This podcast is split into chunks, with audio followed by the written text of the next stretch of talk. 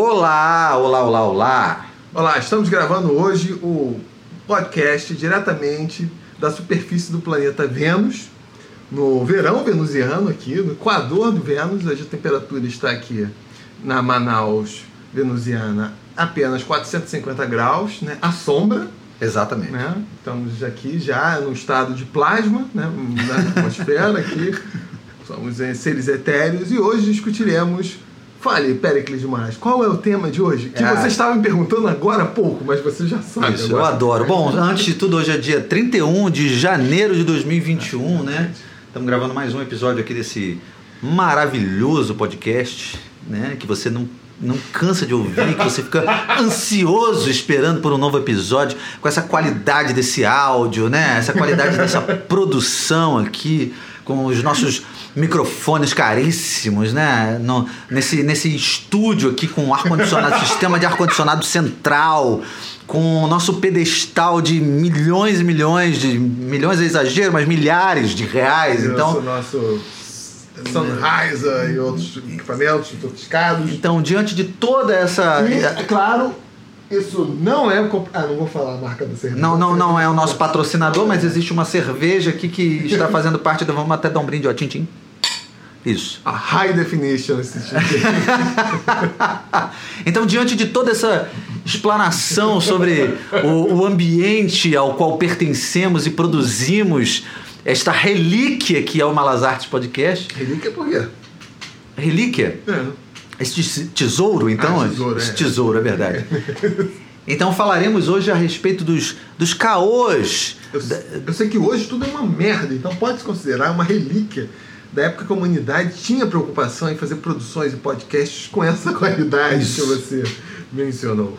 Você tem razão. Então, este tesouro, né? E, e aí falaremos hoje a respeito dos, dos caôs, das, dos lero-leros, do que mais? Dos... Dos, das enganadas, das mentiradas. É, dos papo furado. Dos papos furados, exatamente. Dos, ar... dos gogós. Dos gogós, os famosos gogós, pode crer.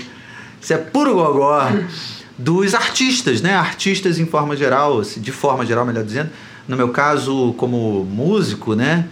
É, poderia acrescentar algumas algumas balelas, algumas lorotas para continuar com a nossa coleção de sinônimos sobre mentiras, né? Ou não necessariamente mentiras. Falcatruas. Falcatruas.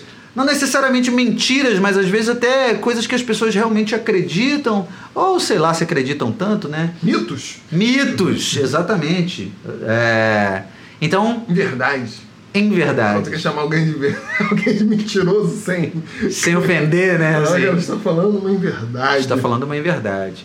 É, e aí, bom, então, discursaremos a respeito disso. Que é. Diga lá, meu amigo Álvaro, o que que. Não há espécie mais mentirosa, e olha que no Brasil tem muita gente mentirosa, do que o artista, né?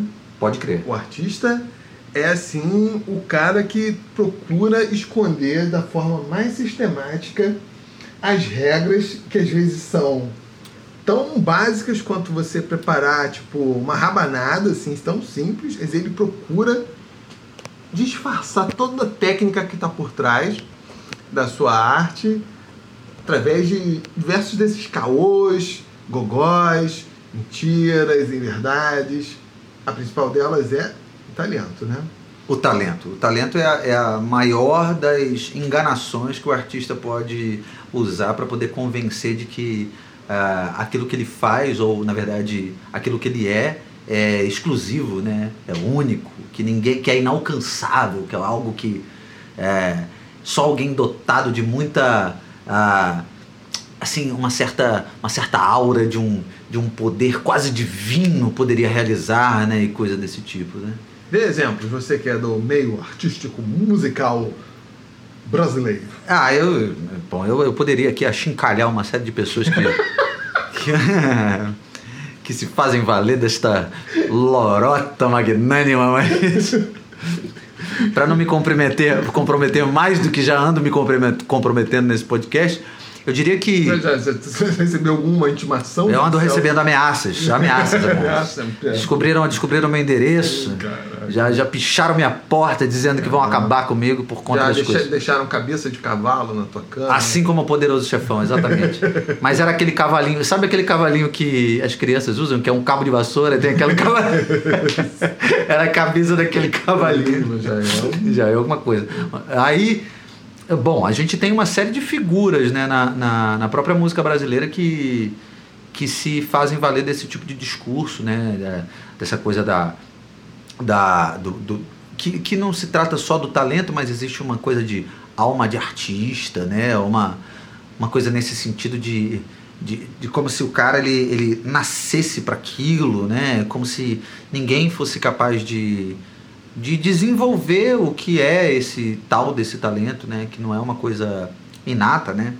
Apesar de existir a, a, a tal da aptidão, né? Como a gente eh, costuma dizer, mas o, a, a- arte é uma coisa que você também treina, né? Para conseguir desenvolver a, a sua, as suas habilidades, né? Então, é, mas na música eu acho ótimo porque como a música é uma coisa assim um tanto quanto apesar de ser uma linguagem bastante técnica é, existe muita gente também que é eu não diria nem autodidata mas assim que, que é uma arte que também pode ser realizada de forma muito intuitiva né por muita gente assim. E normalmente essas pessoas que, que, que realizam de forma muito intuitiva e que a- e, e eu nem, nem diria quem é autodidata, não, porque muitas vezes o autodidata ele recorre a um determinado con- conteúdo é, formal, né, é, acadêmico mesmo, para poder é, se desenvolver musicalmente e tal. É, mas aqueles que é, produzem de maneira muito intuitiva e que não recorrem a esse conteúdo têm uma tendência, geralmente, a, a usar esse argumento do talento, dessa coisa que é como um instinto né, artístico e tal, é, né, para compor, para criar. E isso incomoda um bocado, né? especialmente quando você é profissional do ramo e, e- e quando você ralou pra caralho para conseguir. né? Porra, o quanto tu teve que estudar para conseguir, sei lá, escrever para diversos instrumentos, então para aprender a tocar um instrumento decentemente, coisas nesse sentido assim. Tu ficou horas e horas e horas da tua vida sen- com a bunda sentada na frente de um livro, de um computador, Até praticando. porque é difícil sentar com qualquer outra parte do corpo. É sem verdade, bunda, sem né? ser a bunda. É. Você tá com a cabeça fora. e, e, porra, é uma merda, né? Quando a gente fica ouvindo esse tipo de, de blá blá blá, né? Não, de que é o talento, de que, porra, nasci com isso. E, é- e é mais engraçado que isso é uma. uma é, é uma coisa que é propagada não, não necessariamente apenas pelos artistas, né? Muitas vezes pelo, pelo público também, né? Na verdade, o público, é, é, é, em alguma medida, é bastante culpado por isso, né? É Pra ter vigarista tem que ter otário, né? Mas e você, o que, que você acha? Você já ouviu alguma coisa? Você que é uma pessoa mais envolvida com a literatura, né? Você, você me diria que isso é uma constante também nesse meio? Cara, em, todo, em todos os meios artísticos existe essa tentativa de obfusca- obfuscação, podem procurar aí no dicionário, obfuscação dos, dos elementos técnicos que tornam a produção artística inteligível. Porque eu não sei se tem.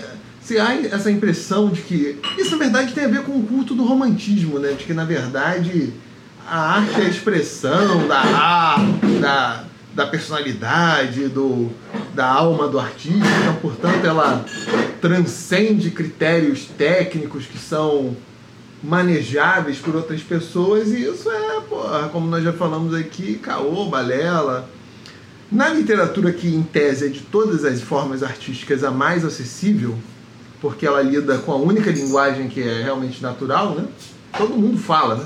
Bem, claro, excluindo os mudos aí, os surdos e mudos, mas enfim, também tem a linguagem deles, mas tirando esses, todo mundo fala, então todo mundo é capaz de operacionalizar os elementos artísticos da linguagem, mesmo que elas não saibam disso, tipo, ironia, gradações, hipérboles, né? Algumas pessoas fazem melhor, outras piores, umas sabem concatenar uma história melhor, mas é um tipo de linguagem, como o próprio nome diz, natural. Então, não se cria essa, em tese, em princípio, né? Essa separação tão grande assim. Mas mesmo assim, é, para determinadas formas artísticas, os caras é, é, é procuram né, apagar as, as, todo o esforço que teve por trás. Né? É, existem inúmeros exemplos disso. O, o Pessoa, um dos poemas dele, falou que escreveu assim, sentou, porque essa ideia de que a inspiração está lá, o cara simplesmente, quase uma incorporação, é, é, uma possessão aí, né?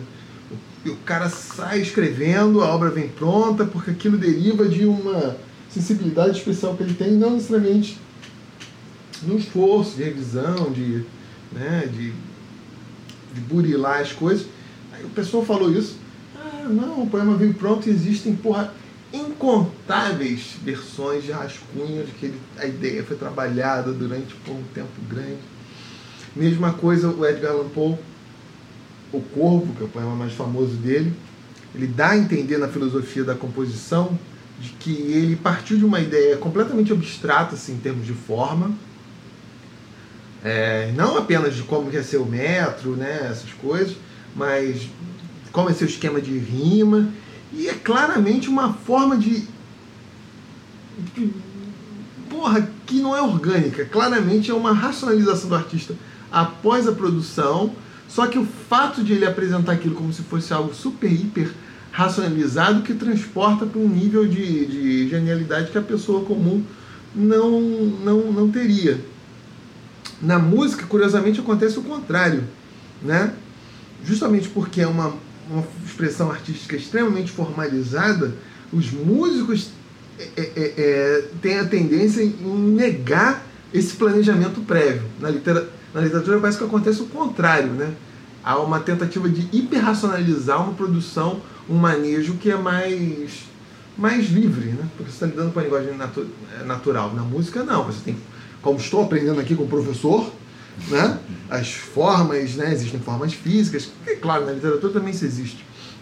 Mas como é uma linguagem muito mais formas fixas, isso aqui. Firma, rigorosa e tipo, enfim, matematizada, uhum. enfim, é, o nível de formalismo da música é isso não aparece porque a maior, ainda mais no Brasil, a maior parte das pessoas não tem acesso uhum. a, a uma educação que permita minimamente entender isso. Então isso favorece a esses embusteiros, ah, também esquecemos essa palavra, embuste, é, se apresentarem como, tipo, possuídos de um, sei lá, de uma força sobre-humana, de um é. talento que, pô, já teve casos um saber que, extraterrestre, é, né? Exatamente, porque as pessoas ficam justamente porque as pessoas não sabem operacionalizar a, a, a, a música, não sabem o que está acontecendo, parece que quem consegue tirar uma, um som de um instrumento, né, mesmo que seja uma coisa boba, ela parece dotada de uma de um talento assim, porra, invulgar, né? Como se, pô, o cara estivesse tirando algo Porra, é, eu já, eu já passei por essa experiência assim algumas vezes e é muito interessante. Por exemplo, você termina de tocar em algum lugar, aí você tá com, com um grupo de, de músicos, né? E aí você para, tipo, para tomar uma cerveja num bar qualquer, e aí como tá todo mundo meio com os instrumentos, aí em algum momento a galera bebe um pouco e começa a querer tocar, né? Uhum. E é muito doido, especialmente quando você faz isso num ambiente aberto, assim, tipo uma Sim. praça, uma coisa nesse sentido. Como que as pessoas começam a, a, a se aproximar, assim, e, e, observar aquilo como se fosse um acontecimento meio mágico, né? Porque é uma coisa do tipo, caralho, como é que esses caras conseguem fazer esse som, assim, uhum. né? Essa coisa soar meio organizada, mas ao mesmo tempo muito é, espontânea, né? Uhum. Como se fosse algo como se fosse meio mágico mesmo, né? Essa, é, gera essa, essa é, admiração, assim, né?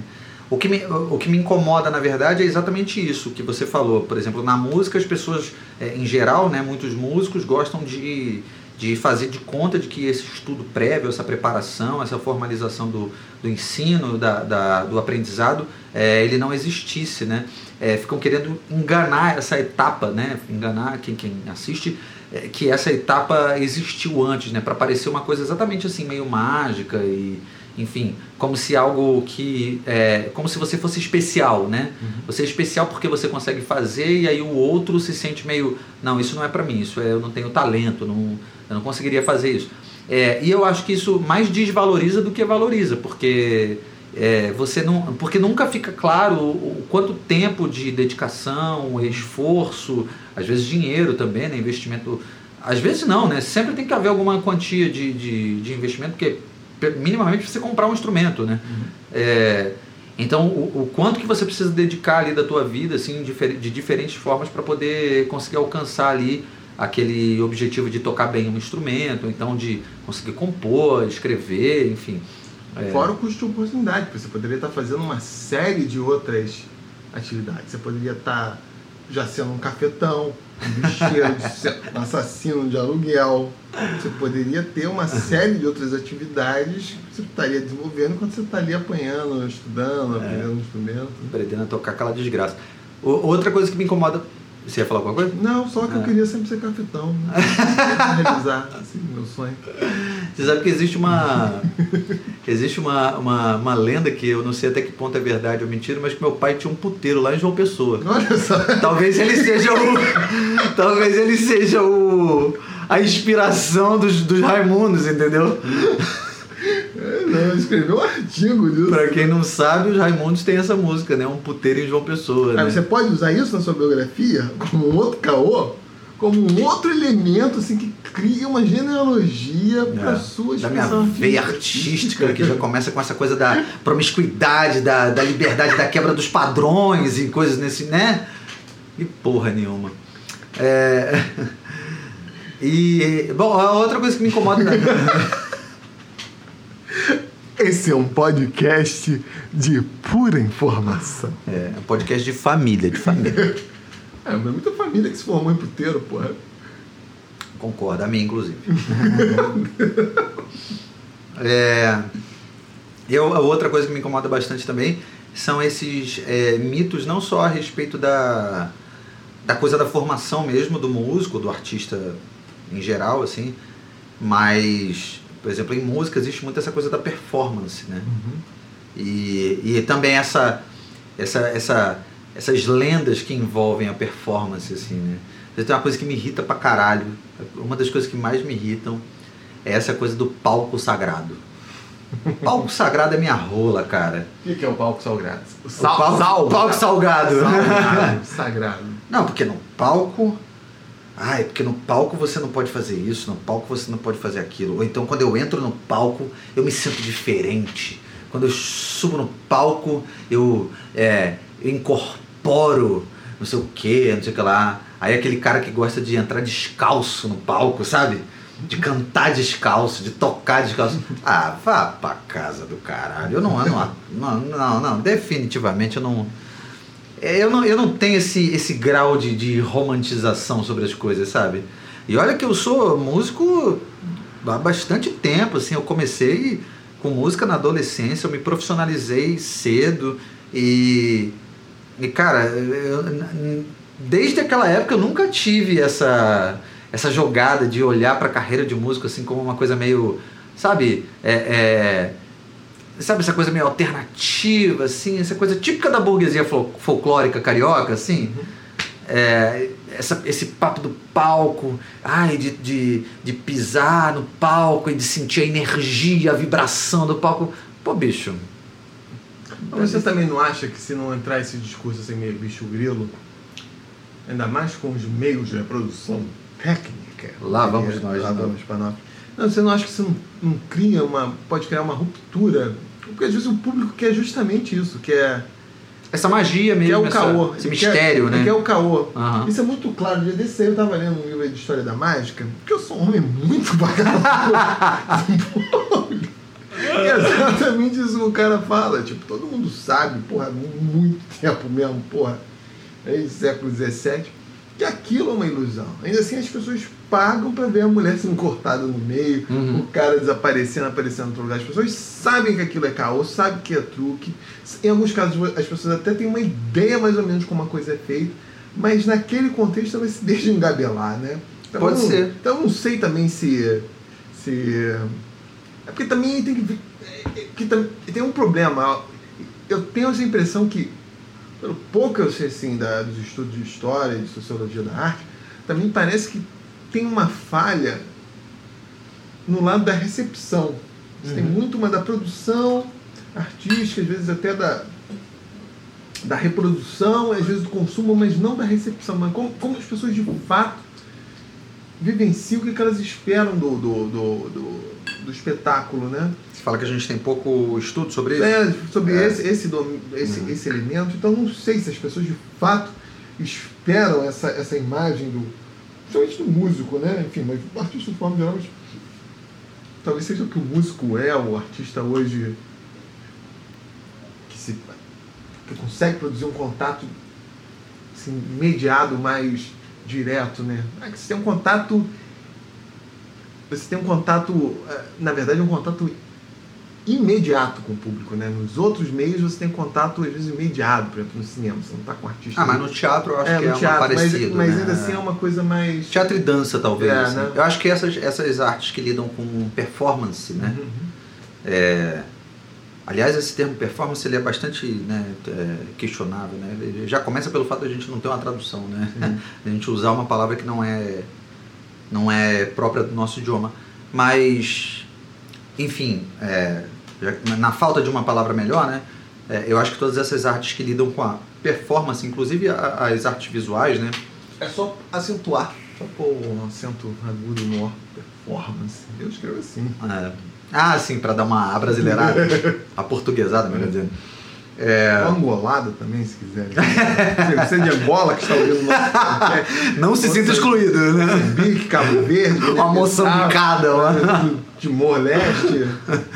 É, eu acho que essas artes que lidam com a performance, elas têm esse potencial de conexão muito direta, né? Assim, porque o público ele, ele reage no ato da, da, da execução, né? Se bem que a música, eu acho que ela tem, a- eu acho que a música ela, ela tem caminhado para uma tendência cada vez menos nesse caminho. assim. Performática? É, porque eu acredito que. Eu não sei se você tem essa mesma percepção, ou se quem está ouvindo, assim, é, dos nossos sete ouvintes aí, é, eu não sei se, se, as, se as pessoas de forma geral têm essa percepção, mas eu acredito que a, a, a música mecânica ela tem é, se tornado cada vez mais um, um, um objeto muito mais é, consumido do que a, a performance ao vivo, assim. É, é claro, existe uma dimensão um tanto quanto, é, como que eu posso dizer assim, talvez qualitativa a respeito disso, porque isso depende muito do gênero, né, de música e tal. Então quando a gente vai ver essa música mais produzida para massa mesmo, tipo a música pop, né, e falando aqui do contexto do Brasil, tipo a música sertaneja e tal, é, você vai ter os shows bastante cheios ainda e tal. Mas eu não sei se em alguma medida isso já está mudando, assim, se hoje a gente já tem menos gente consumindo música ao vivo e tal. E é claro que hoje no contexto de pandemia não dá nem para dizer, né? Mas de forma geral eu acredito que o consumo de música mecânica ele tem cada vez mais aumentado e eu acho que com, com o próprio desenvolvimento da- das tecnologias, assim, as pessoas têm. Você já não precisa mais passar por aquele perrengue, sacou? De ir num show, uma parada assim. Você consegue assistir a porra do show na tua casa em Full HD, sacou? Com teu banheirinho, com, com a tua. sacou? Assim, com o teu sofazinho e tal, e com um sistema surround ali fodão na tua casa. E... Mas acho que nós já tratamos disso, mas aí. Sim, a gente falou um pouco É, disso. é. que é, mas o ponto é, então você pode procurar nos nossos aí atrás para voltar a ouvir isso, é, que o ponto é o seguinte, ainda, ainda assim, apesar de todas essas amenidades que você pode ter em Uhum. casa, as pessoas continuam, pelo menos algumas, continuam indo ver o artista. Sim, Porque sim.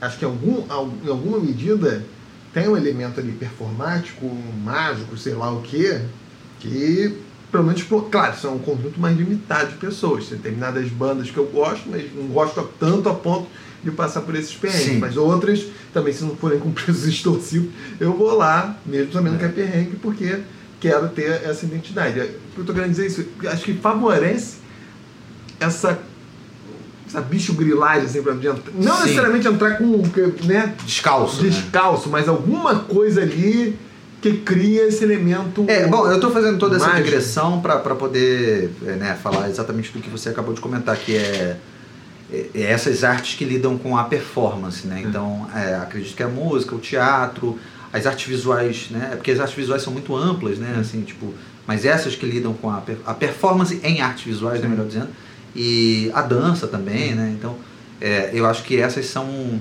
é, algumas das linguagens que conseguem de alguma maneira se é, conectar muito diretamente com o público, porque depende também muito da reação do público, né, para acontecer assim. Depende, melhor dizendo, da presença do público para acontecerem, né?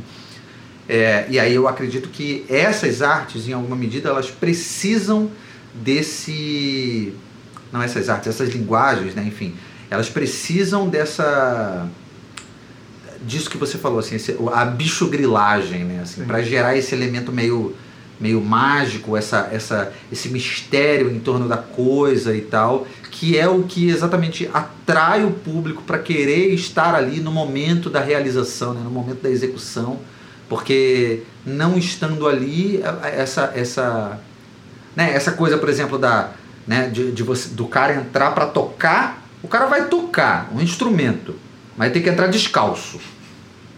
Não faz o menor sentido, não tem porquê, nada explica a necessidade dele estar descalço.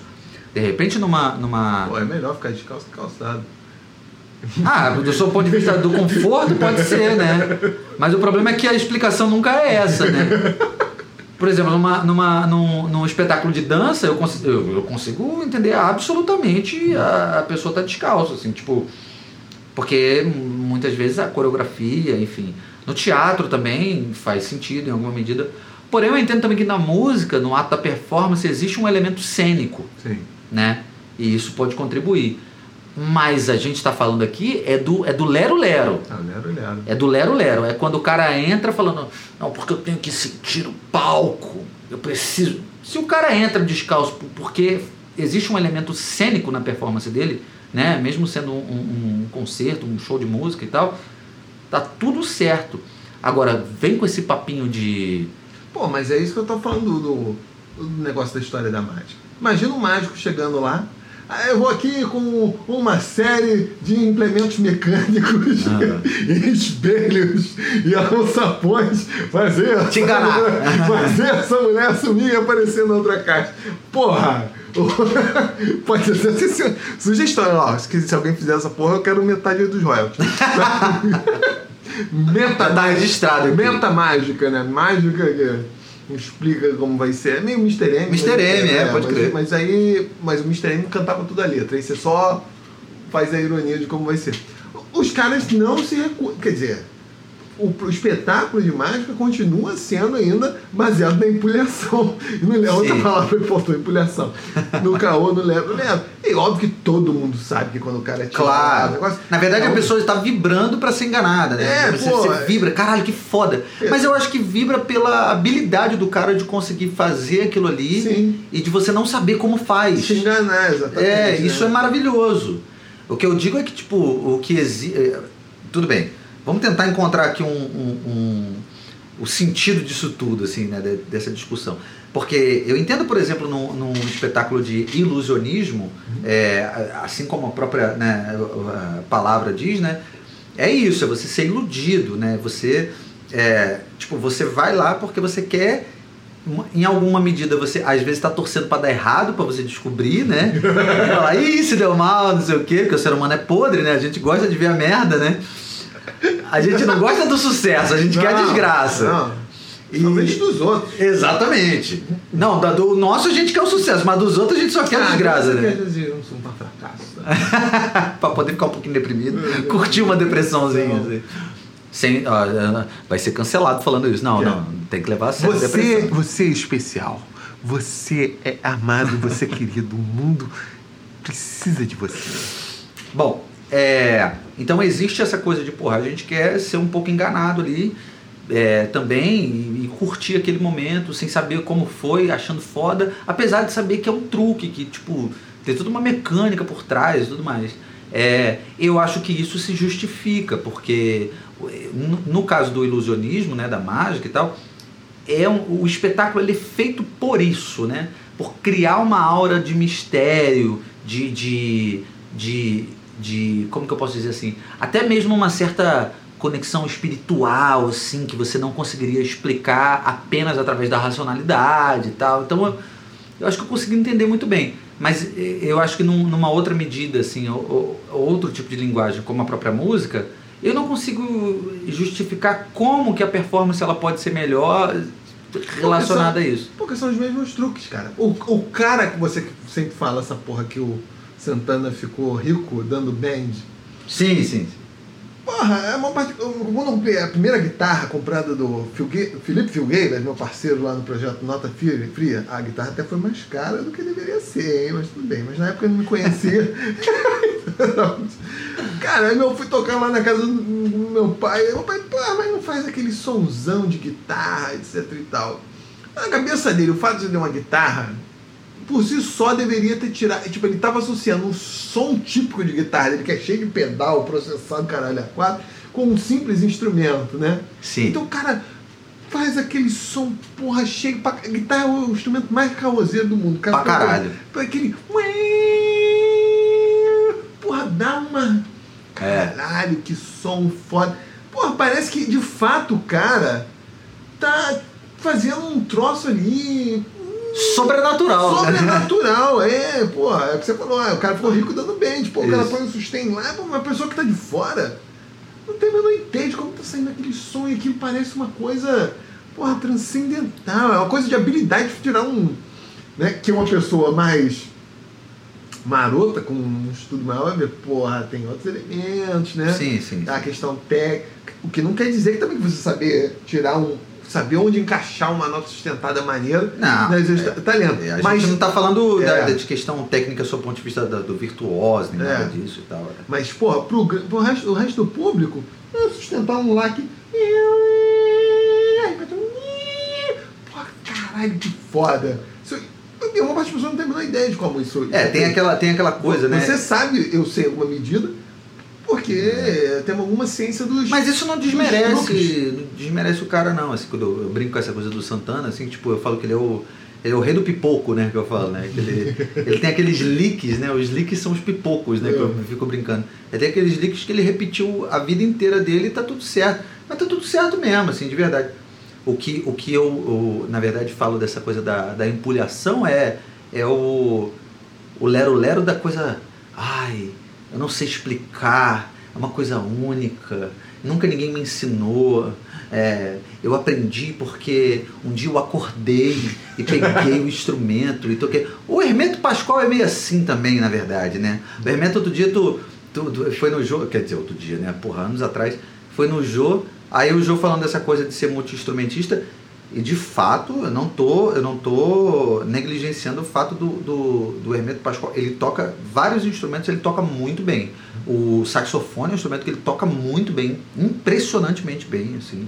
O, o piano, ele toca piano muito bem. Ele toca flauta também bem pra caralho. Ele é um cara realmente que é, principalmente esses três instrumentos ao longo da carreira dele, quando você ouve assim a, a, a, trajetória do Hermeto, ele, ele manda muito bem. Além de ser um grande arranjador, tudo isso, o, o Hermeto é um cara é, muito fora da curva mesmo, assim, sabe? É, e mais assim, o Hermeto, ele já guarda na figura dele uma coisa meio mística, né? É, né? Aquela barba gigantesca, albino. aquele cabelo albino, a figura, albino já é uma figura assim, é, pessoas albinas não são maioria no mundo, não são nem metade, então já, já, já guarda um certo mistério, assim, né? Hum. É, aquela cara dele meio de mago, né? E ele ainda ajuda se vestindo daquele jeito, com aquele chapéu, aquela uhum. coisa meio assim.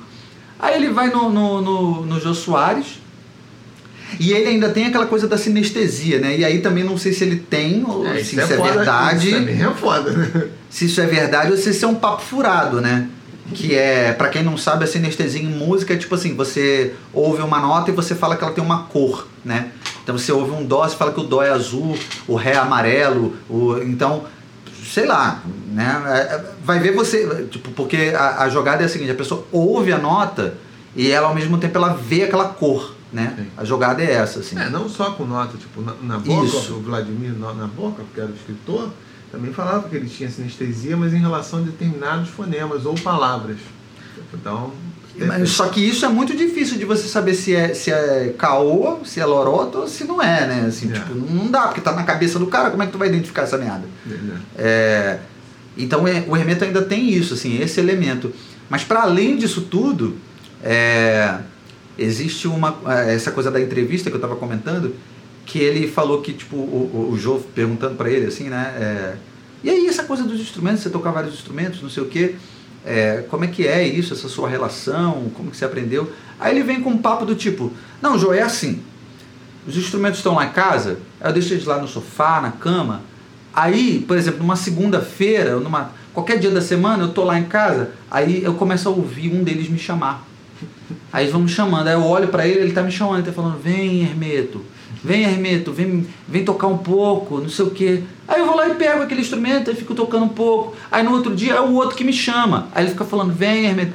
Só que assim, a gente poderia entender isso de maneira é, ilustrativa, né? Sim. Mas da forma que ele fala, não é. Não é. Ele, ele fala como se aquilo de fato acontecesse na cabeça dele, essa coisa assim. E isso só aumenta essa, essa é, ideia de que ele é uma figura mística mesmo, que ele conversa com os instrumentos, não sei o que, sabe? Essas paradas que eu acho meio lorota, assim, sabe? É, mas isso faz parte justamente dessa dessa coisa mística que surgiu sobretudo a partir do romantismo, como se fosse com essa ideia, porque antes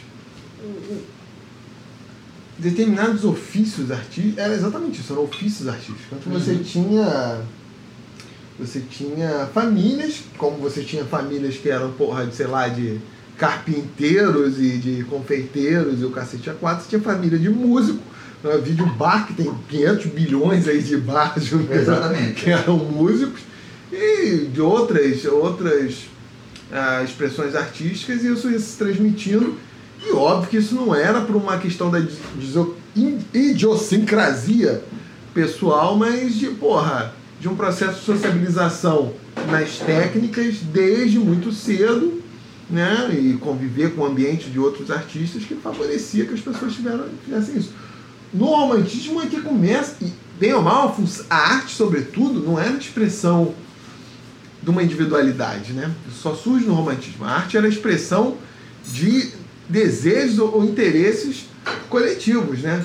O Mozart, ou Haydn, mais ainda o Haydn do que o Mozart, quando eles estão compondo sinfonias, eles não estão compondo sinfonias necessariamente do que, que, eles acham.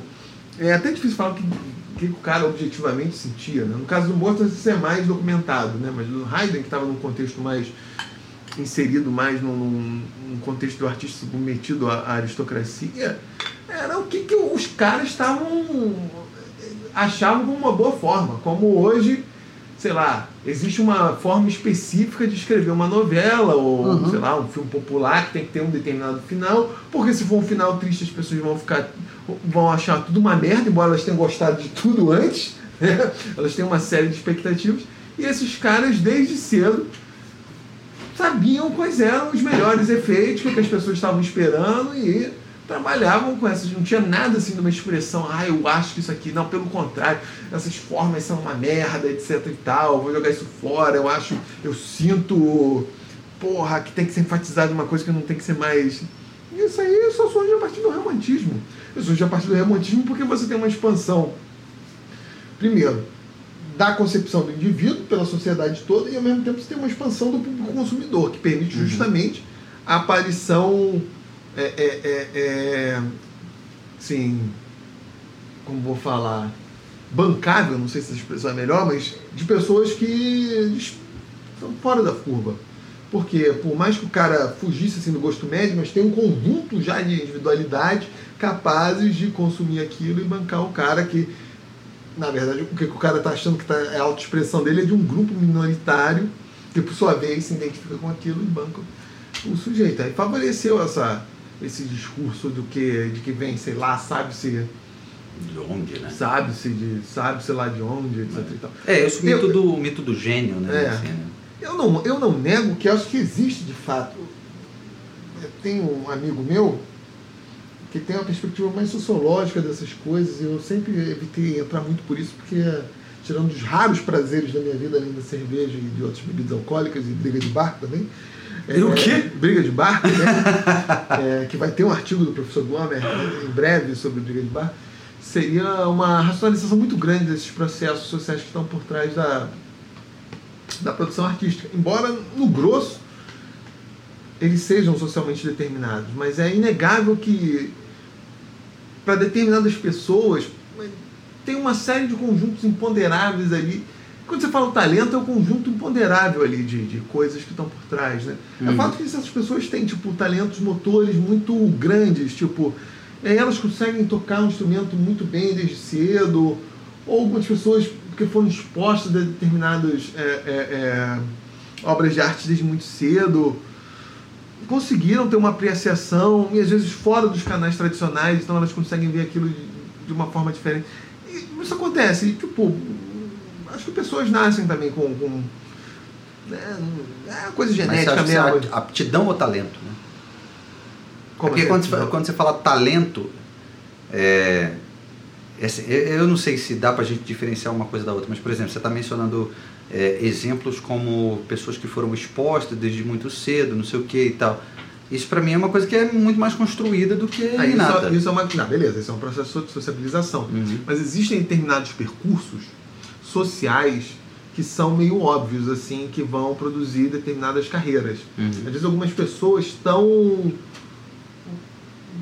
conseguiram absorver aquilo, mas num percurso não tão óbvio, e consequentemente elas são as que conseguem negar determinadas coisas ou fazer de forma diferente, aquilo aparece como talento, porque elas não fizeram um percurso. Qualquer percurso Regular, né? Qualquer percurso regular que você tem, qualquer, qualquer carreira, qualquer carreira, qualquer carreira, a pessoa tende a, né, a não ser que ela seja um completo idiota, ela tende a se guiar pelo que é dado da média. Dia desse você estava também lendo aí um livro aí de... Esse também não tem nada a ver com... Super úteis, né? Super sobre política externa. E aí falava isso, várias pessoas dentro do Departamento de Estado americano é, passaram a apoiar a, a política externa do, do Bush, mesmo que elas não concordassem, porque elas temiam se contrapor que estava se tornando um senso comum ali Uhum. no meio profissional delas. Uhum. Então elas.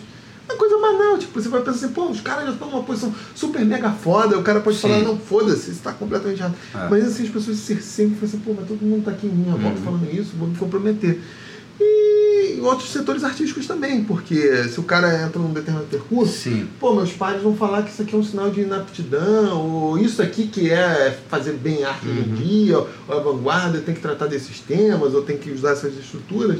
E o cara que está ali por fora entendeu o arco geral, viu que aquilo é um falso problema e não está comprometido. Seguiu a vida dele, né? E, é, é, esse E às vezes é é quem se destaca, né? e às vezes é quem se destaca, É. né?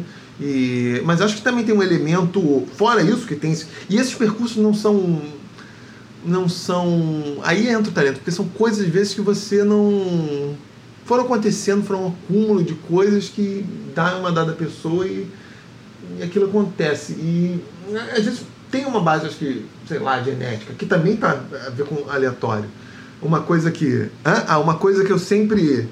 Sempre. Eu penso assim, tipo o Phelps, o Uhum. Michael Phelps, o, o na- o nadador.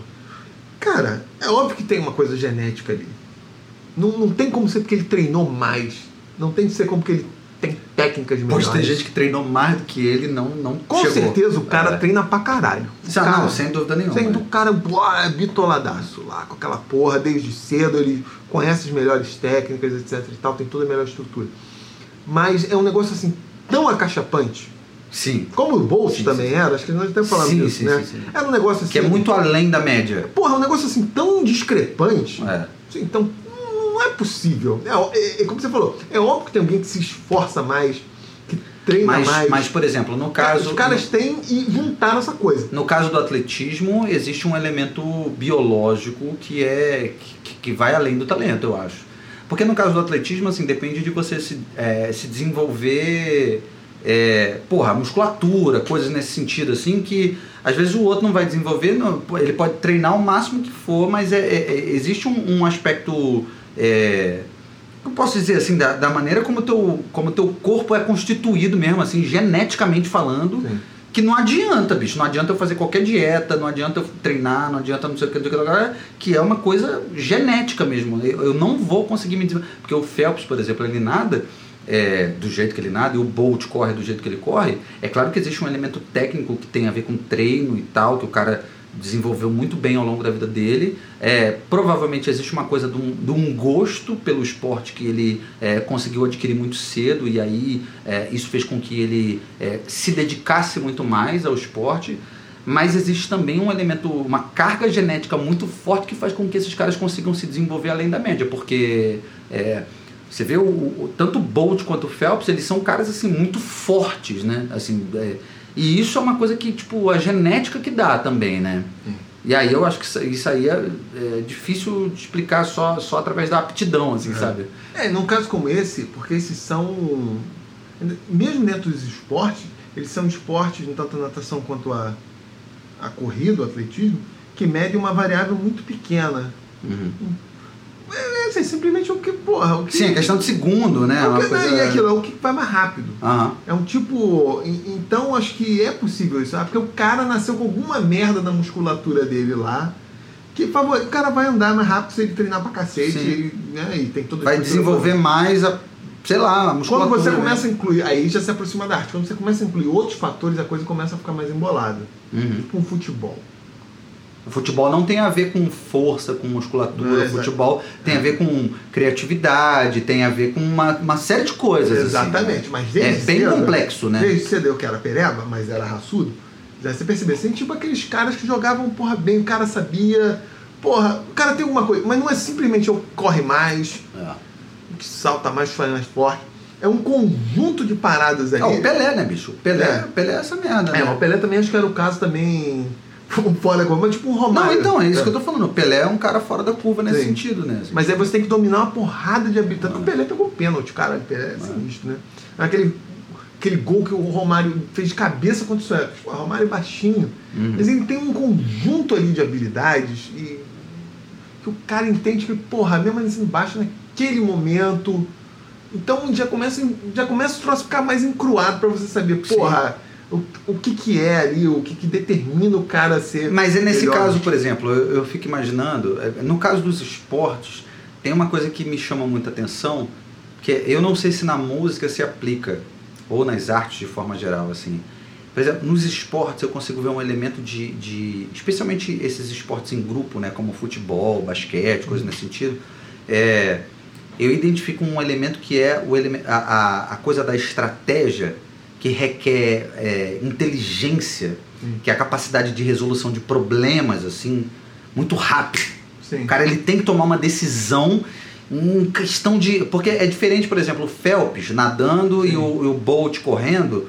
É ele com ele mesmo, sacou? É claro que ele tá competindo com outras pessoas, mas tipo, é ele ali na raia dele e tal, correndo e tal. Mas o, o, o futebol, o, o basquete, o vo- esses, esses é, esportes em grupo, cara, tu tem que tomar decisão em questão de a bola bateu no teu pé, tu tem que resolver na hora o que que tu vai fazer. Cara, isso é de uma capacidade de resolução de problema mesmo, de tu conseguir olhar o contexto, Sim. conseguir analisar aquela merda toda assim de maneira tão rápida e conseguir decidir o que que tu vai fazer, que é muito impressionante, sabe? Isso, é- isso envolve uma talvez o talento esteja mais aí do que do que na habilidade é, técnica, sei lá, é, é, que, que seja desenvolvida é, através da, da, da- é, fisicamente, assim, Sim. sacou? Talvez, a habilidade, talvez o talento do cara esteja mais nisso, assim, e tipo, conseguir tomar essas decisões muito rápido, assim. É, mas isso, mas isso que é foda, porque já deixa você ver aqueles caras que, porra, tem um. Você vê, aqueles que já são meio, meio, de, bola, tipo, não. Um, um, eu tenho um pesadelo até hoje, assim, direto, eu tenho seis pesadelos, né, porra? Um deles é não conseguir levantar. Eu tô atravessando a linha do trem e o trem tá chegando eu não tô conseguindo. eu fazia isso na época da escola, né? Pulava, pulava as linhas. Um é, cara, tipo, eu tô na cara do gol, veio a bola, eu dou um chute fraquinho. Porra, caralho! Aquele chute que pega de trivela assim não vai, né? Não vai. pariu. Mas é exatamente isso, porque você. Às vezes você sabe o que é, mas você também tem que ter já toda uma. Porra, tem introjectado aquilo no corpo, não só o que você está falando. Uma memória muscular, uma coisa- Exatamente, é. não só, porque às vezes você até sabe que vai. Porra, é um, é um conjunto de fatores muito.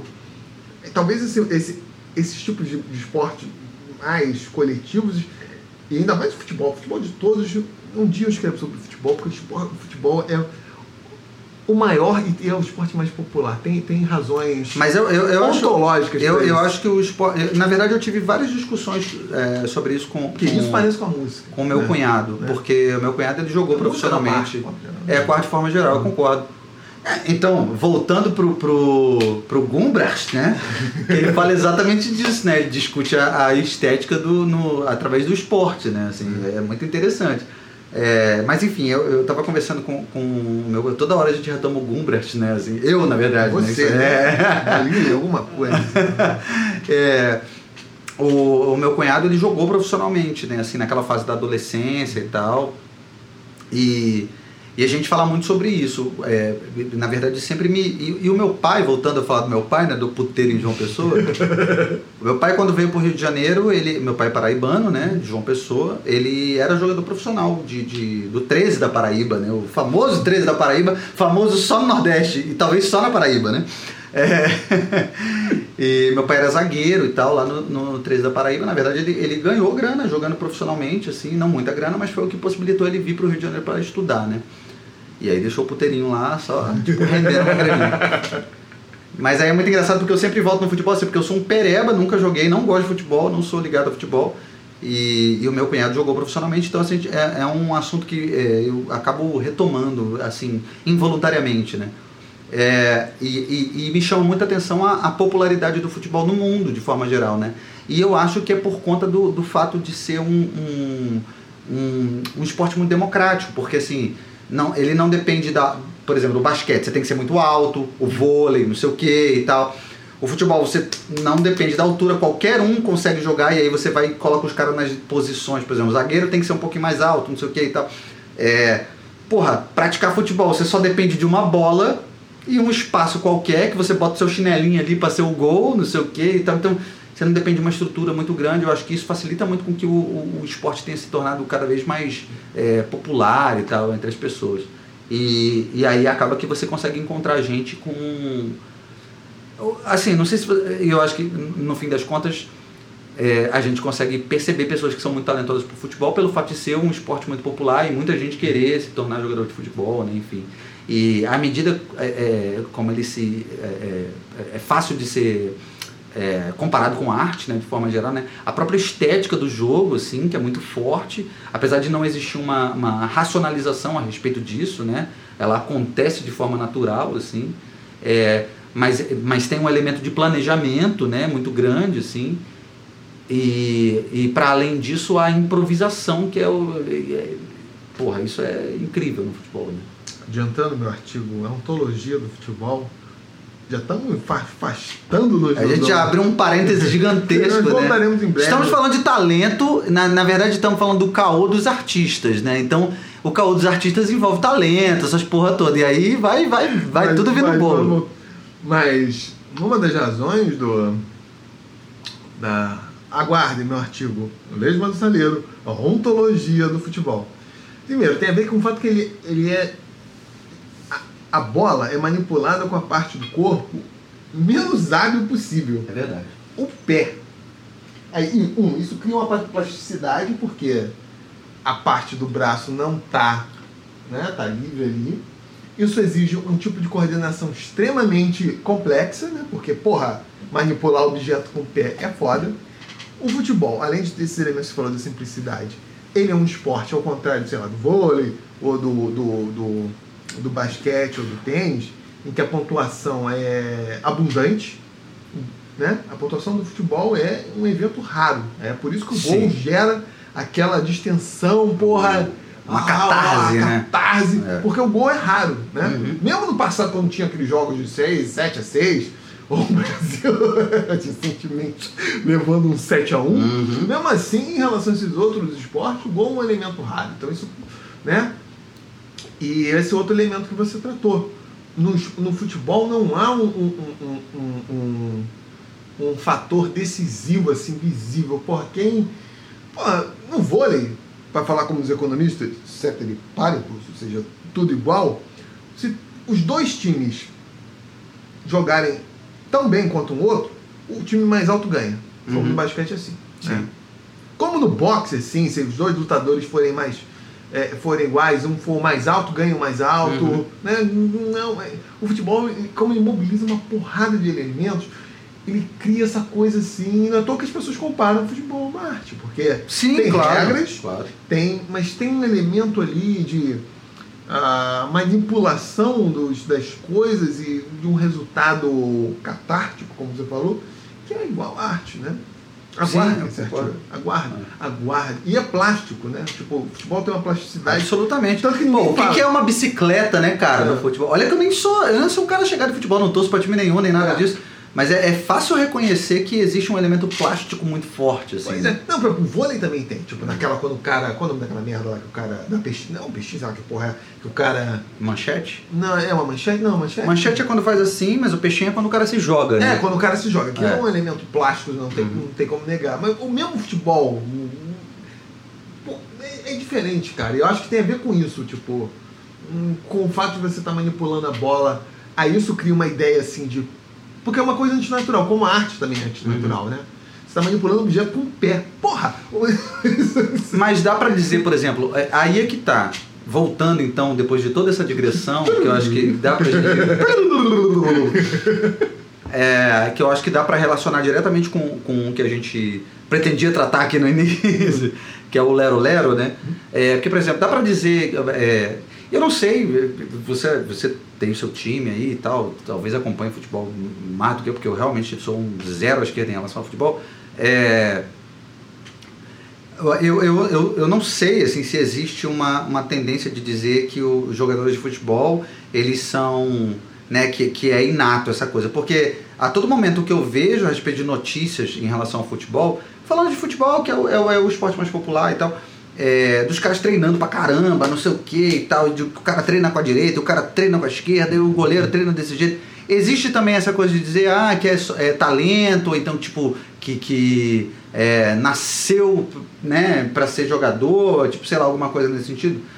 Né? Como nas artes a gente vê o tempo todo essa coisa. Não, porque eu nasci quando eu, quando eu era criancinha, já me diziam, não sei o que, não sei, existe um pouco disso. assim? Eu acho que existe. Eu vou dar um bom exemplo para isso. É aquele clássico. é, Isso aqui no Brasil tá comum pra caralho. É aquele clássico quando o jogador vai dar uma sambadinha, Uhum. porque a bola veio pra ele dar uma porrada na canhota, mas o cara é destro. Aí o cara dá aquela sambadinha, ou se bate com a esquerda, bate fraco. Aí se ele dá a Uhum. sambadinha, ele também perde o tempo do negócio que era. Porra, isso daí. Isso é uma vergonha, porque isso tinha que ser treinado. Ah, e- o cara deveria ser capaz de Qualquer jogador. receber a qualquer canhota, jogador né? deveria Aham. ser capaz disso, porque eu tô falando. Porque Uhum. meu venerando pai fica puto com essa porra. Lembro que meu pai era bom de bola também quando era jovem. Mas ele falava isso, ele treinava. Ele treinava, tipo, meu pai nunca foi essa porra aí, como o teu, por exemplo, de jogador é, é, profissional e tal. Era só um peladeiro, fominha, né? Como Uhum. até hoje, com 60, 65, acho que ainda consegue jogar. Ele falava, ele fica, ele fica puto com isso. Por quê? Ele fala, "É, cara, só treino. Ele vai, vai, vai batendo na parede. Sim. Bate com a esquerda e tal. Mas aí você cria essa ideia assim do cara que não precisa treinar.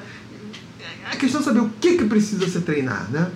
Sim, Né? Pra se exatamente, desenvolver. Reza a lenda que o Gerson, ou é o Zico, agora eu esqueci, acho que é o Zico.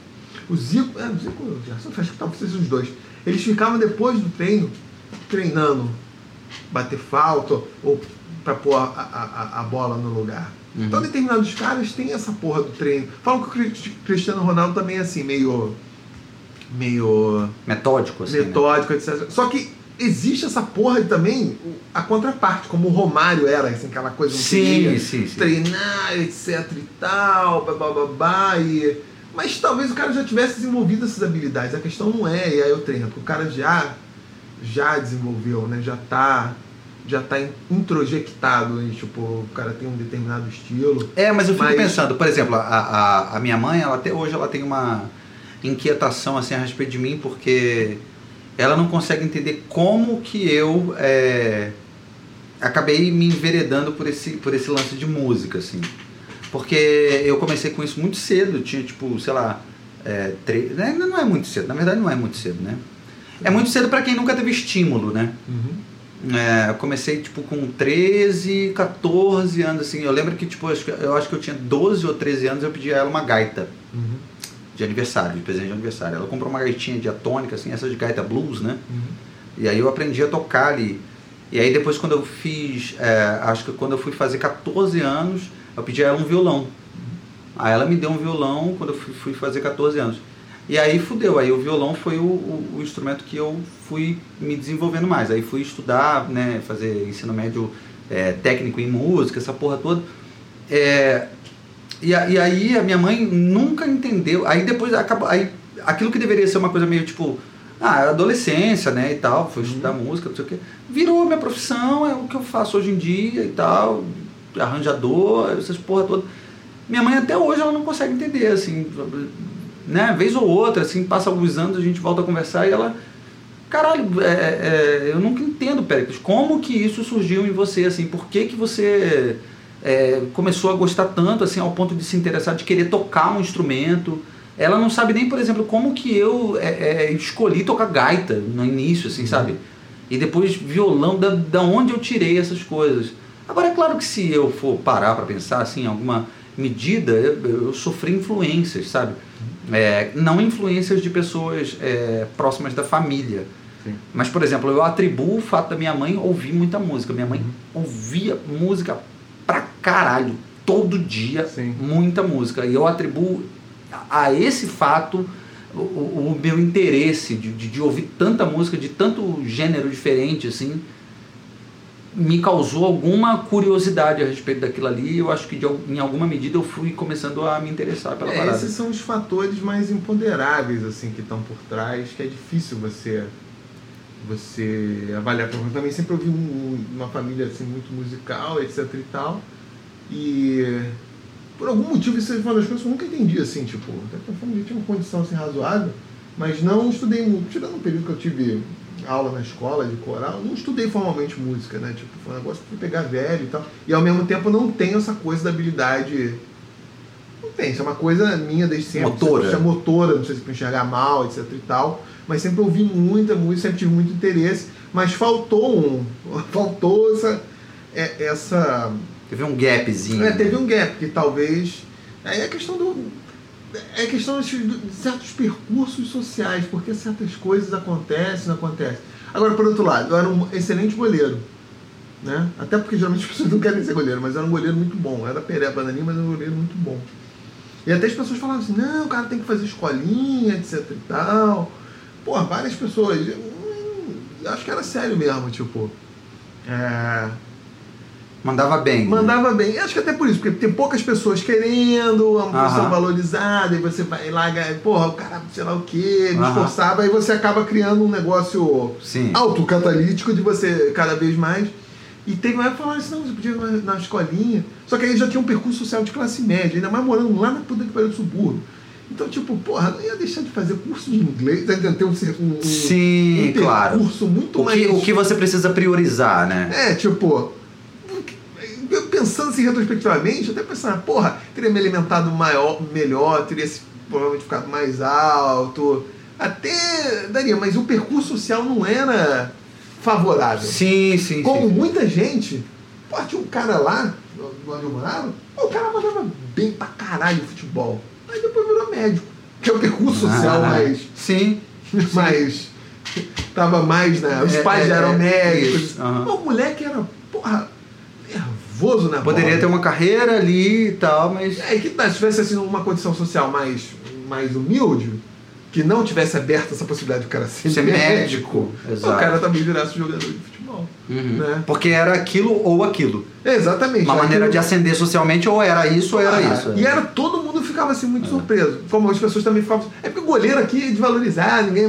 Mas no caso do sujeito ficava mais evidente ainda, porque todo mundo joga bola. Então quando alguém se destaca na linha, é muito mais significativo quando alguém se destaca no, no, no gol. No gol. Hum. Mas do cara era mesmo. Mas não, não foi.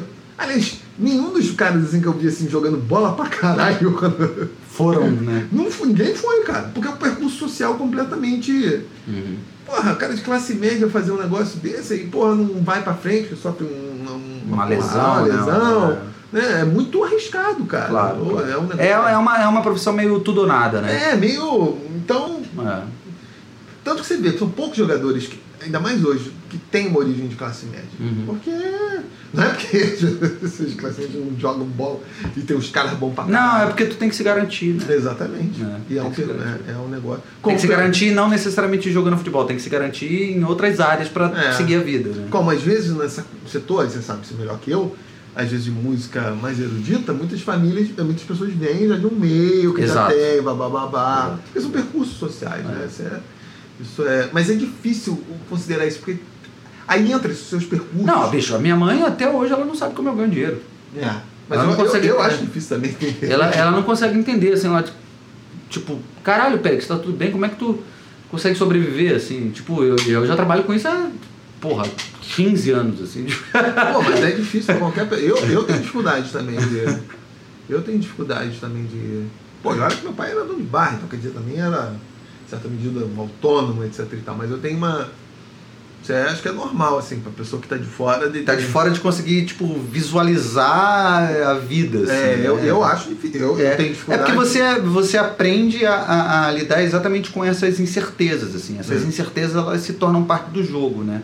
Por exemplo, eu não penso... Nada na minha vida eu penso mês por mês. Sim. Que é diferente de uma pessoa assalariada. Para mim é ano. Eu penso no ano. Para mim, o, o- todos os, os, os custos da minha vida, eles são custos anuais, assim. E aí, aí vai, assim, quanto que eu preciso fazer de dinheiro. E aí é sempre assim também, tipo, quanto que eu preciso fazer de dinheiro pro ano que vem, sacou? Assim, a, a- a minha grana, ela tem que estar sempre. Eu tô sempre pensando um ano na frente. Uhum. Porque se acontece algum problema, eu tenho como me recuperar, não sei o quê. Tenho como... Aí, aí, isso que é foda do lance do, do elemento talento. Porque adianta o cara ser talentoso pra caralho, se ele lidar mal com esse aspecto, Isso é verdade. Isso é verdade. vai, vai, vai. A questão da grana é muito importante. Vai se fuder. É, no meio artístico principalmente, assim, É. porque como é uma área que. Pô, mas é aí é que tá, por ser uma área que, que a profissionalização é muito precária aqui no Brasil, né? Como falávamos é, antes de, de começar a gravar, é, e as pessoas não têm essa dimensão sobre a.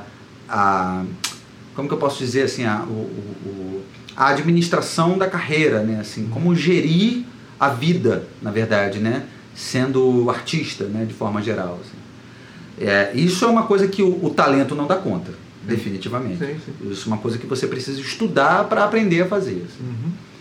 É, por isso que assim, eu estava mencionando o, o Hermeto Pascoal né, e tal, que, pô, sem dúvida nenhuma é uma figura é, importante na história da música brasileira, é, é inegável. E apesar de eu sempre achincalhar o Hermeto Pascoal, assim, porque eu acho. Na verdade, é, é, o Hermeto Pascoal para mim é igual Jesus Cristo, assim, no sentido de que, tipo, é, o problema é a fanbase. É, é, fanbase. é. É, o, o- eu gosto muito do Kiko Loureiro, né? Que é esse guitarrista que está tocando com o Megadeth hoje em dia, que era guitarrista do, do Angra e tal. E, e ele é um cara que fala muito disso assim nas redes dele, sobre a necessidade de você é, viabilizar a tua carreira, né? Desde cedo, assim, de, de- de como você. Porque isso é uma mentalidade muito é, é, bem desenvolvida, principalmente nos Estados Unidos, assim, essas questões relacionadas à, à grana, falar de dinheiro quando você é, é, é da área das artes, né? Música ou qualquer outra. É, porque existe uma, uma, uma mentalidade muito romântica a respeito disso, né? Como se o artista ele vivesse de tapinha nas costas e de aplauso, né? Sim, E é o caralho, né? sim.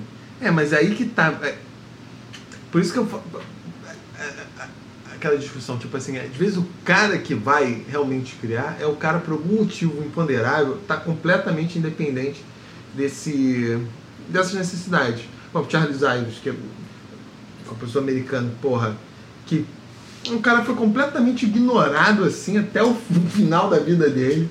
E o cara tava fazendo coisas assim com, é, bastante radicais de vanguarda. Ah, porra, e com polirritmia e o cacete a quatro. E o cara só pôde fazer isso porque ele tinha uma posição confortável numa empresa de seguros. Ou seja, o cara não estava num percurso social convencional de um músico que de- dependia de vender sua partitura, de ter suas obras executadas. Só coroa com quase 70 anos que ele foi ouvir lá é, algumas obras dele serem executadas. Então, às vezes, sei lá, tipo, as pessoas que estão inseridas e estão com essas preocupações, que elas não são manifestas para o público, elas vão tender a fazer uma produção que seja mais aceita pelo mercado ou sociologicamente aceita, enquanto os, sei lá, os grandes criadores ou os caras são justamente os que estão fora disso, né? Porque eles não estão com essa preocupação, eles estão... Mas isso não tem a ver com, com talento, tem justamente com, com, com, tá vendo? com o percurso social, que libera o fulano desse tipo de preocupação, né? É, mas eu acho que é possível você é, administrar, assim, você, você construir uma carreira, melhor dizendo, em que você tenha o equilíbrio dessas duas Sim. coisas. Acho que não é impossível você atender uma demanda de mercado que, que, te, que te viabilize a carreira uhum. e ao mesmo tempo ter uma mentalidade de, de poder é, desenvolver o seu próprio trabalho assim é, de forma que você consiga se expressar artisticamente sem estar preocupado diretamente com, com a é isso assim com, com a com, com a rentabilidade a rentabilidade né desse teu trabalho assim eu acho que dá para você você consegue fazer as duas coisas assim. não, não, não, não é que é claro que é claro que é, o tempo que você vai ter para dedicar né, vai ser diferente porque você vai estar. Tá... Não, não é uma questão assim que eu acho que não dá. É que é, falando, o percurso de, algumas pessoas já está tão fora que sequer essa preocupação se põe, ah, entendendo? Uhum, então. Entendi. Nem, nem, esse troço nem aparece. Não. Entendendo? É um tipo de preocupação nem aparece. Né?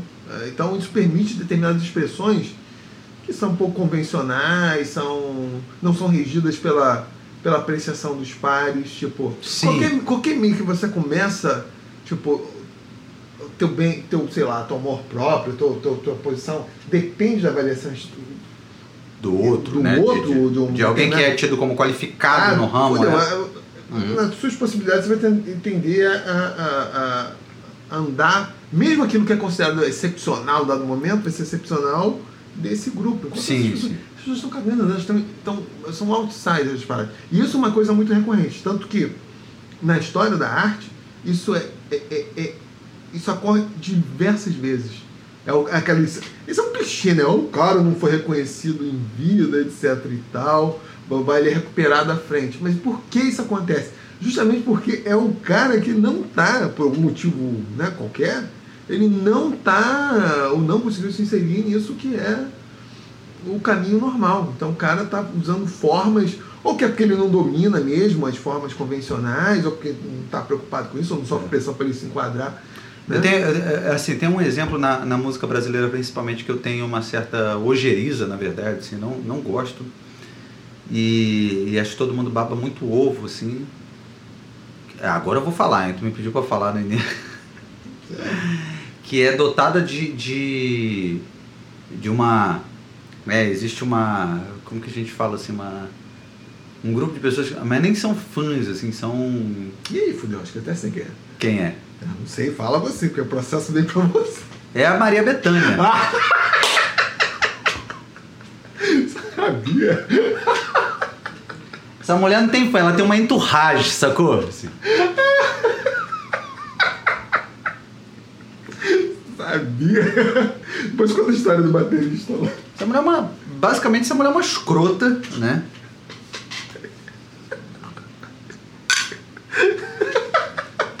Brinde à escrotidão da Maria Bethânia.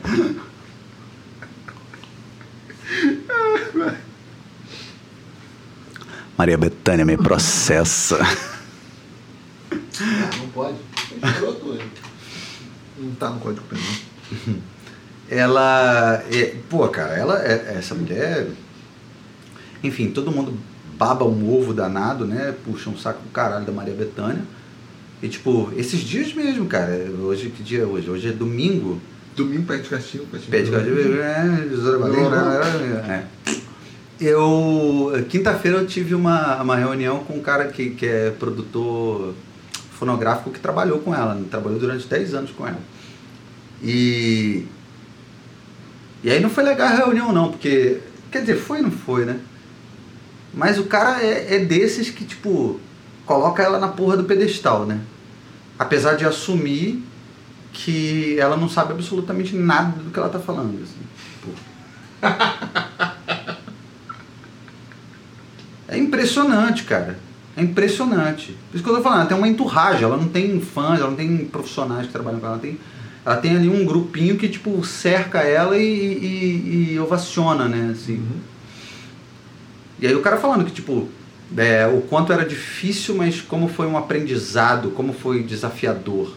Porque a mulher chegava e falava assim, estou ouvindo a minha voz azul, quero minha voz amarela. Cara, vai se fuder, né, bicho? Que papo é esse? Dentro de um ambiente profissional, assim, que você está lidando com profissionais, que, que, que linguagem é essa, assim, que é impossível de entender?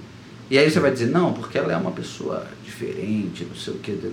É igual o Hermeto Pascoal lá, não sei o que, da, da sinestesia. Não, não é, porque o Hermeto Pascoal ele sabe. Ele sabe. Não, não, não. Quero essa música aqui em sol bemol. Quero essa música aqui. O cara pode até ter. Ele consegue correlacionar o que, que ele sente com uma linguagem mais formalizada. Formalizada que, que blusa. que é possível de comunicar, Sim, né? né? Quero minha voz azul. Aí, porra, chega e fala, quer tirar o- a- a- os, os PAs, quer trocar os PAs. Porque tá ouvindo a voz dela muito é, profunda. Ela não, ela não entende a linguagem, assim, ela não sabe o que ela quer dizer. Hum. E ela é exatamente esse tipo que entra descalço no palco, sabe? Assim, Uhum. esse papinho de, de, de- É. Sacou? Assim, ela é exatamente esse, esse perfil de artista que é fácil de odiar, assim, sabe? É, mas é, é aquilo que nós já falamos. Nem sempre, eu sempre cito essa porra. Puta que pariu, mas foda. Eu sou, eu sou meio. Eu não sou um velho fudido e, e que repete as coisas. Fazer o quê? Que triste. Eu já acho todo mundo que tem 18 anos bonito. Enfim. que é aquilo que sempre o Humberto Eco fala. Nem necessariamente os artistas que são mais conscientes do que está acontecendo ali na, na arte são os melhores. Pelo contrário, às vezes os artistas mais. Sim. É o que fala dos integrados, dos apocalípticos e tal. É, né? é, é, é, é porque ele, ele põe isso no, no- Pelo que eu me lembro, é no pós-fácil do Nome da Rosa. Às vezes, porque justamente os que são mais medíocres, eles precisam operar dentro de uma super mega racionalidade. Tipo, porra, o que tá acontecendo assim? Enquanto os que às vezes tem aquela coisa introjectada mais, tipo, Pura. pura, é, entre Aham. aspas, o cara faz. Aí depois o cara vem como o Paul faz lá. Na... Caralho, esqueci o nome.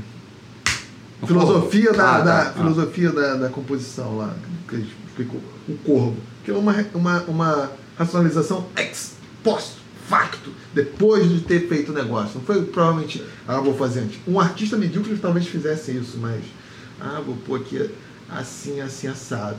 Então muitas vezes o próprio artista não sabe expressar exatamente o que, que ele fez e o que, que ele queria. Tem uma entrevista na internet que, pô, coitado, o pessoal trata o Dali como se fosse um idiota porque ele não consegue verbalizar muito bem o que, que ele queria demonstrar nas, nas pinturas. Uhum. Mas, porra, o Sim, cara é mas ele é. Exato. É, então, Ele já expressou através da pintura. Exatamente. Aham.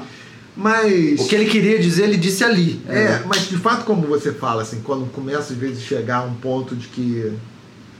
Porra, ainda mais no meio musical que você depende de, de outras pessoas pra concretizar essa porra. Cara, a Maria Bethânia faz passagem de som de 6 horas. É. Você imagina o inferno que é você fazer uma passagem de som de 6 horas com uma pessoa que não consegue se comunicar tecnicamente, assim. Uhum. As passagens de som duram 6 horas por causa disso. Assim, né? Porque se ela conseguisse falar, não, eu quero mais grave na minha voz, não, eu quero um pouquinho mais reverb, então eu quero menos, não sei o que, a passagem É. durava duas horas. Sim, sim. Sacou? É, é dominar um vocabulário mais. É por causa disso, é porque ela fica nessa, não, eu quero minha voz mais azul, eu quero minha voz mais macia, eu quero minha voz mais. Coisa que não, não, não, é, sob o ponto de vista técnico, não, não faz sentido, aí fica o cara lá, porcaria do, do, do operador de PA lá, ou então o operador de monitor, né, desesperado ali, tipo, caralho, o que, que ela quer? É isso? É, não é? Não sei É, o que. mas, mas isso justa... Aí, beleza. Tem E aí ainda tem, tipo assim, uma, uma, uma coisa de, de estrela, né? Não, não, eu quero tirar esses PAs daqui. Cara, sabe o que é tirar PA, bicho? Pra quem não entende, PA é aquela porra daquele, da, daquelas caixas de som que ficam direcionadas pro público, né? São várias caixas de som direcionadas pro público. Aí chega a estrela no meio da porra de um, de um teatro, sei o que, quer tirar aquela merda, mudar tudo no dia do, do, do show. É porque a certa inteligibilidade, aí beleza, aí é o caô que, que, que não acontece só com artistas, mas também acontece com alguns acadêmicos, que aí faz menos sentido ainda. que é a questão da inteligibilidade, como se estivesse colocando a pessoa num lado. Uhum. Uma posição que, pô, você mesmo para entender já precisa de um elemento. Pois é, é como se tipo, você fosse obrigado a, a entender o que aquela pessoa está dizendo, porque ela tá né, no topo, ela é gênio. É, Então você que é burro demais e não consegue alcançar. pois é. Porque se eu Porque chegar. ela tem muito talento, ela é dotada de uma, de uma coisa assim, que tipo, ela nasceu para fazer música, ela nasceu não sei o quê. Você que é um idiota, porque você perseguiu um, um caminho normal, ela não, ela, ela é diferenciada. Então você que não. É, porque se eu chegar assim, tipo, ah, eu quero que vocês tirem um componente da minha voz abaixo de 80, Hz- 80 Hz. Aí também é um pouco demais, né? Não, mas depende, mas o pessoal que lida com essa coisa de mixagem, você entende essa coisa. Né? Tipo. Sim, mas é uma linguagem bem específica. Não, mas estou falando, mas se você é um cantor, você acaba. Você acaba. Pô, isso não é Um cantor não, mas um produtor fonográfico. É, que seja, Um cantor mas- que, é. que entenda de produção fonográfica. vai entender. Pô, pra falar isso, não dá ideia É. de. Talvez dê assim, de, pô, o cara é o fodão, mas o cara é matemático. Mas não tem essa coisa do gênio. Porque qualquer um Ah, que esteja ali claro, claro. entende. É. Fala assim, ó, não, eu quero. Eu quero minha voz, porra, dar um ganho aí nos harmônicos.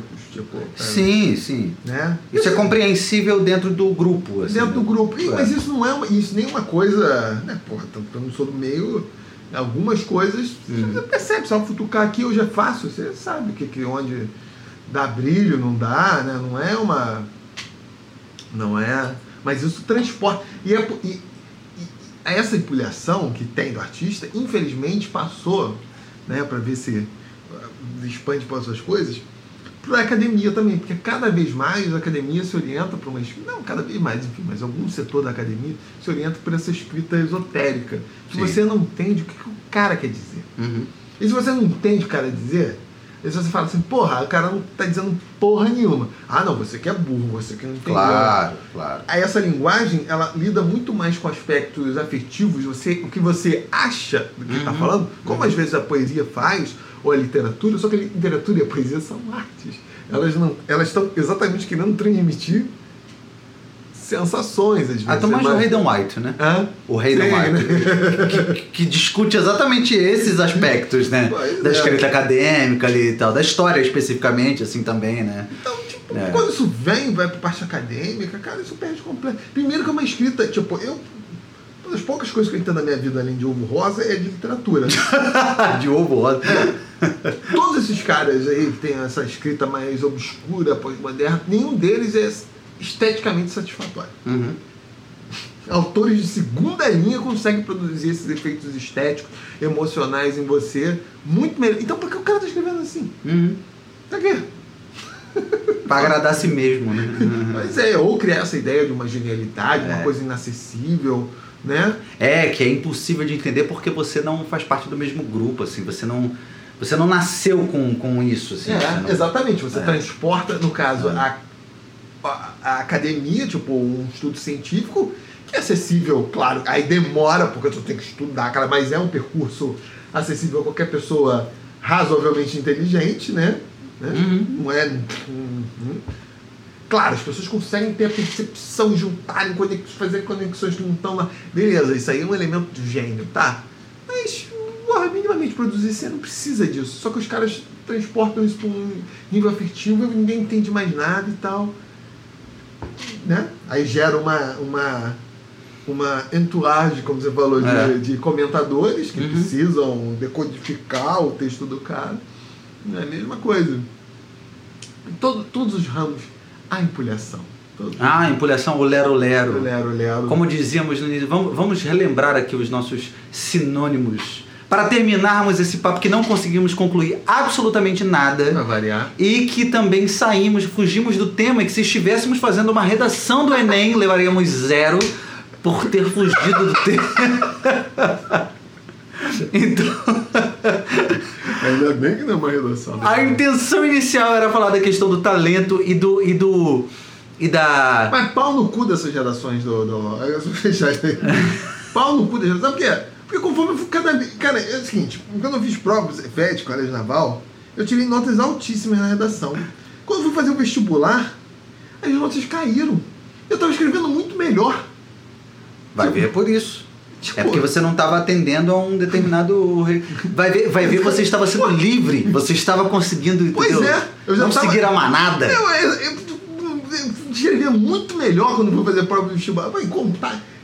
Só que exatamente eu já fugia do, do negócio lá. Esse é o problema, é porque você já era vanguarda. É vanguarda. Era já. talento que não cabia dentro das Cabia. formas. Mas do- não é, é exatamente isso. Tem essa coisa. Você estava sendo criativo demais, esse era o Exatamente. problema, É, entendeu? o cara já não sabe se você está se É. você tá fugindo da. Como esse podcast, se você está fugindo da parada, você está simplesmente usando um recurso. Nesse podcast você não vai saber se estamos fugindo do tema, se estamos sendo muito artístico, artísticos, né, para respeitar a concordância, ou se estamos apenas bêbados já. Então, Não, não, não é isso.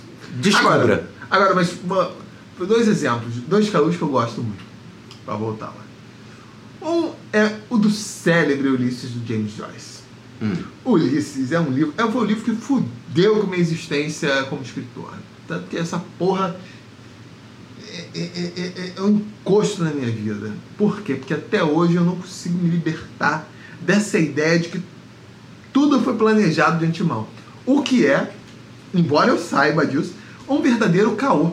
Porque quando o Joyce escreveu, ele deixou um cara publicar um esquema interpretativo do livro que associava cada capítulo, além Antes de você continuar, É. deixe-me dar o prazer aos nossos ouvintes neste calor de 480 graus do Hell de Janeiro. Aqui, ó.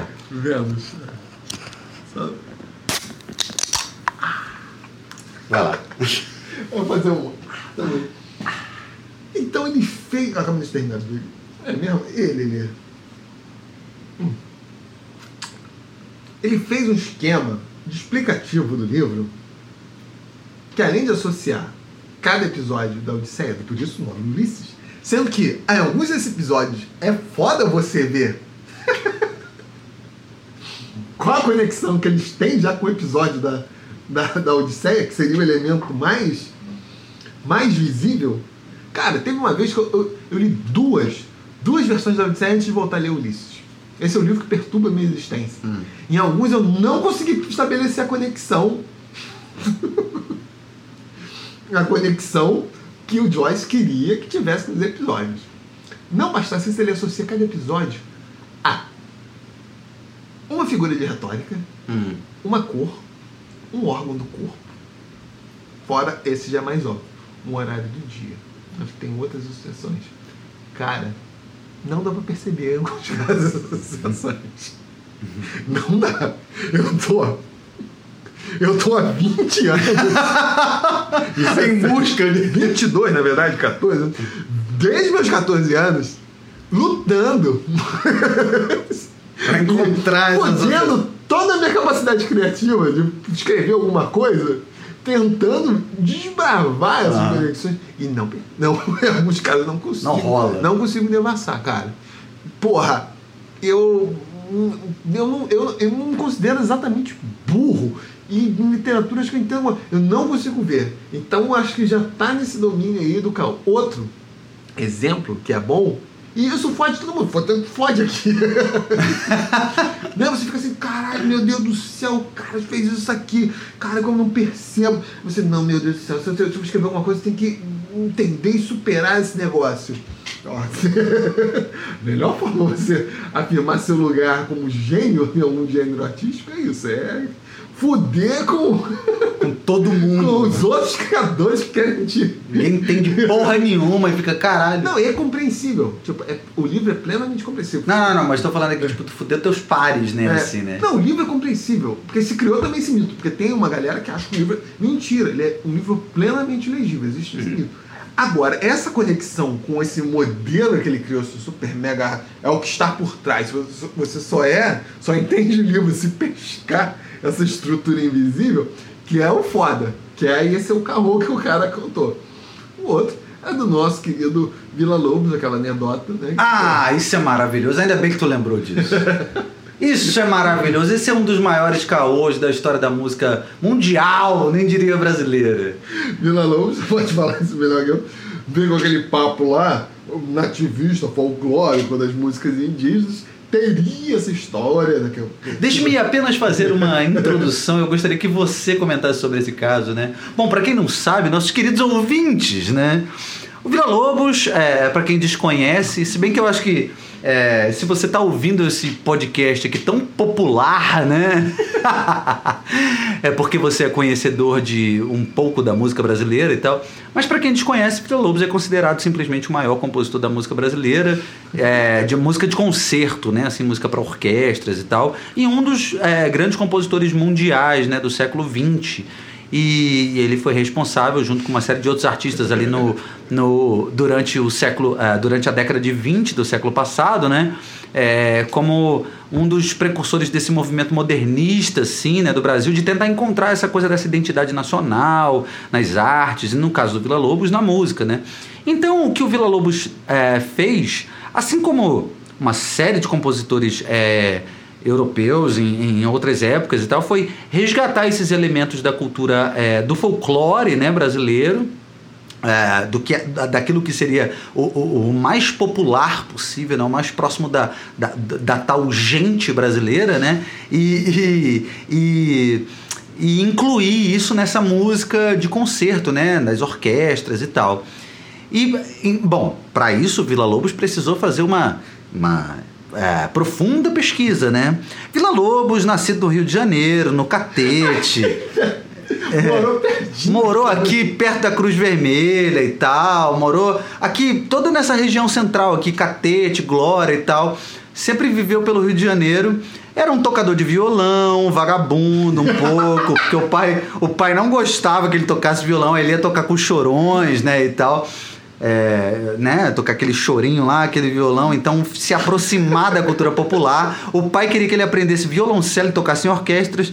Não à toa ele aprendeu a tocar violoncelo, chegou a tocar no Odeon, né, na, na, na sala de espera do Odeon ali, né, que foi que também onde também tocou o Ernesto Nazaré, assim como dizem né, os, os, as fontes, né, enfim. Porém, Vila Lobos era o maior loroteiro de todos, o maior é, como estávamos falando, assim, o, o maior lero, o maior embusteiro, lerolelista, caoseiro, para usar uma palavra. caoseiro. caoseiro, uma palavra recente, né?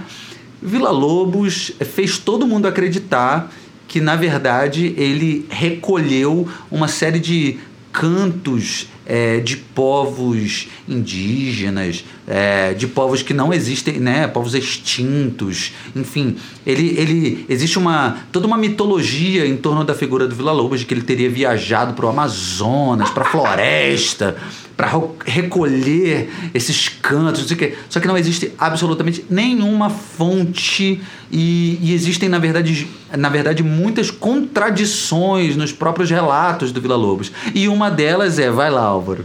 Pois é.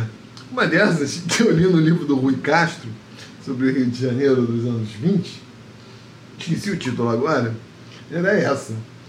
Que o Vila Lobos, numa dessas pretensas viagens aí para a Amazônia, sendo que para ir para a Amazônia hoje já é um cu, imagina. Quase seis horas de voo, quase seis horas de voo hoje. Início do século XX. Aí ele falando lá, dando entrevista para um, um, jornalista americano, falou que uma das umas músicas dele lá recolhia os cantos de uma aldeia, uma tribo indígena já extinta. Aí o jornalista né, americano, com seu pragmatismo, perguntou: Mas se a aldeia estava extinta, como você recolheu os cantos? Mas Vila Lobos, malandro carioca, carioca, conseguiu se safar dessa. Ele falou que os papagaios. Os papagaios reproduziram o canto pra ele.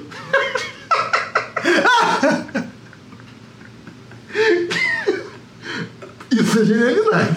Isso é, isso é, isso é talento, rapaz. Isso, é, é talento. Isso é talento para a lorota, isso, talento para o caô. Isso é genialidade, cara. Não, agora, assim, uma coisa né, é importante dizer: nada disso descredibiliza a, a de fato, eu não sei se genialidade é a palavra, mas que de fato Vila Lobos foi uma figura muito importante. Mas assim. O cara que sai de um perrengue desse. Que ele, que ele é uma figura controversa, ele é, né?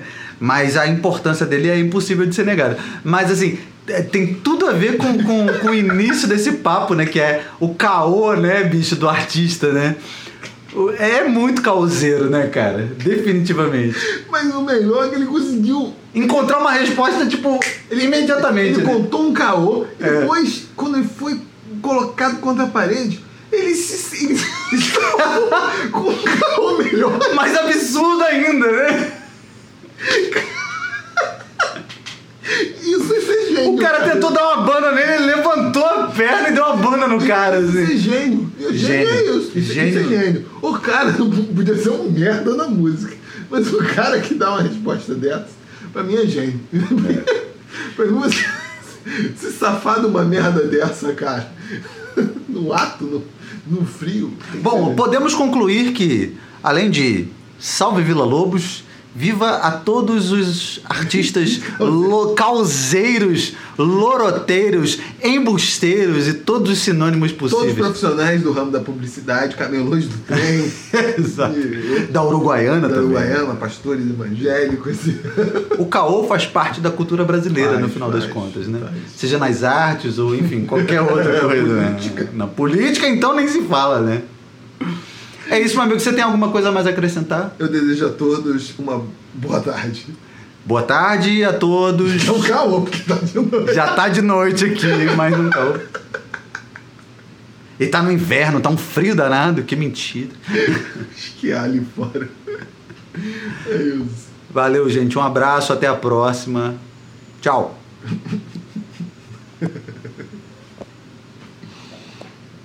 colocar a música. Ê, caralho, não para mais. caralho, que que eu.